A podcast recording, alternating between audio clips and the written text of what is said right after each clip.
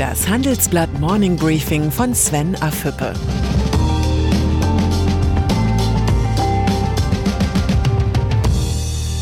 Guten Morgen allerseits. Heute ist Freitag, der 21. Februar. Und das sind heute unsere Themen. Rechtes Gift in Deutschland. Neuer Zentralismus bei Daimler. Der Corona-Schock. Im Folgenden hören Sie eine kurze werbliche Einspielung. Danach geht es mit dem Morning Briefing weiter. Diese Episode wird unterstützt von Ford. Der Autohersteller durfte sich für seine Transit-Hybrid-Familie über den Award Internationaler Transporter des Jahres 2020 freuen. Mit der Plug-in-Hybrid-Variante können Unternehmen Verbrauch und Abgasausstoß reduzieren und sogar Umweltzonen befahren.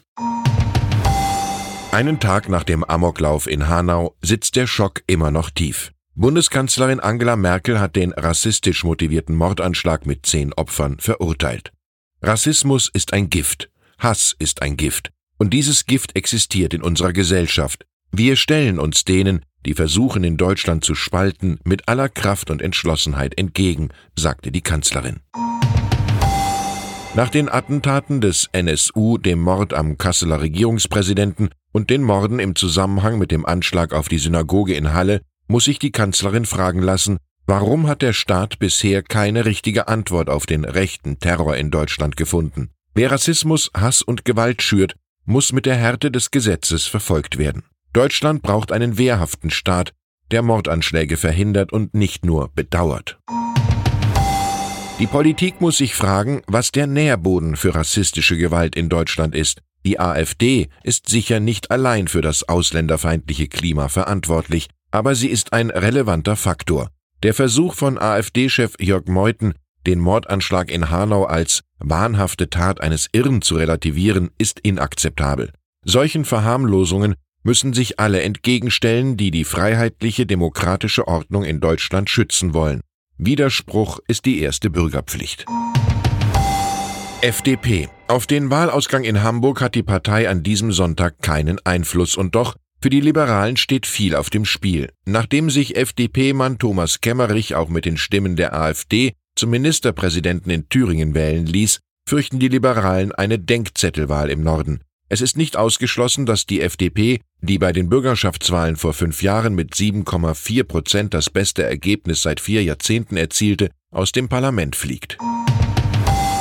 Christian Lindner, der FDP-Chef, weiß um die Bedeutung der Hamburg-Wahl für die Partei und für sich selbst. In einem Interview sagte er kürzlich, in Hamburg wird nicht über mich abgestimmt. Das stimmt nur formal. Natürlich wird das Ergebnis der Hamburg-Wahl auch zeigen, wie die Bürger Lindners Umgang mit der Thüringen-Affäre bewerten. Mein Kollege Gregor Waschinski hat das aufgewühlte Innenleben der FDP kurz vor der Wahl nachgezeichnet. Daimler. Der Stuttgarter Autokonzern zieht erste Konsequenzen aus der anhaltenden Ertragskrise. Ab April kümmert sich Konzernchef Ola Kelenius persönlich um die verlustbringende Transportersparte. Auch das zuletzt schwache Pkw-Geschäft wird künftig stärker von der Konzernspitze kontrolliert. Diese Aufgabe übernimmt zusätzlich Finanzchef Harald Wilhelm. Der neue Zentralismus ist nicht ohne Risiko. Künftig haftet die Führungsspitze unmittelbar für die Probleme der einzelnen Sparten. Leergefegte Straßen, geschlossene Geschäfte und stockende Fließbänder. Das Coronavirus legt Chinas Volkswirtschaft lahm. Die Folgen bekommt die gesamte Weltwirtschaft zu spüren. Besonders betroffen sind deutsche Unternehmen, die in den vergangenen Jahrzehnten ihr China-Geschäft massiv ausgebaut haben. Die Corona-Krise zeigt gerade die Schattenseite der Globalisierung. Gabriel Felbermeier, der Präsident des Kieler Instituts für Weltwirtschaft, ist kein Wirtschaftswissenschaftler, der zu Alarmismus neigt. Umso nachdenklicher sollte uns seine Einschätzung zu den möglichen Folgen des Coronavirus machen. Ich würde sogar so weit gehen zu sagen, dass das Virus sich als Lehman-Moment erweisen könnte. Das sagte Felbermeier im Interview mit dem Handelsblatt. Wie die Pleite der US-Investmentbank Lehman Brothers im Jahr 2008 könne die aktuelle Krise der Beginn einer weniger globalisierten Weltwirtschaft sein. Die Begründung seiner Prophezeiung finden Sie in der aktuellen Ausgabe des Handelsblatts. Und dann sind da noch Mariette Risenbeek und Carlo Catrian. Die Niederländerin und der Italiener sind die neuen Direktoren der Berlinale, die gestern eröffnet wurde. Auf den 70. Berliner Filmfestspielen werden rund 340 Filme gezeigt. Im Wettbewerb um den goldenen und silbernen Bären konkurrieren in diesem Jahr 18 Filme gegeneinander. Jede Produktion ist ein Stück lebendige Demokratie. Film ab. Ich wünsche Ihnen ein inspirierendes Wochenende. Herzliche Grüße, Ihr Sven Affebe. Hören Sie nun noch unsere Highlights der Woche. Unsere Persönlichkeit der Woche ist Ralf Hammers. Der neue Chef der Schweizer Bank UBS hat sich bisher einen Ruf als digitaler Vorreiter erarbeitet nicht aber als Manager des Alltags.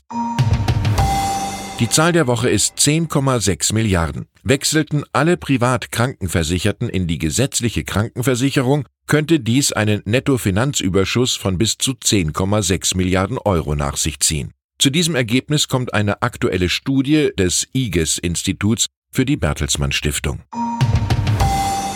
Und das Zitat der Woche kommt von Ali Ertan Toprak, der Staat muss zeigen, dass er wehrhaft ist, und die Polizei muss entschlossen gegen Rechtsextremisten vorgehen. Der Vorsitzende der kurdischen Gemeinde in Deutschland fordert einen entschlosseneren Kampf des Staates gegen den Rechtsextremismus.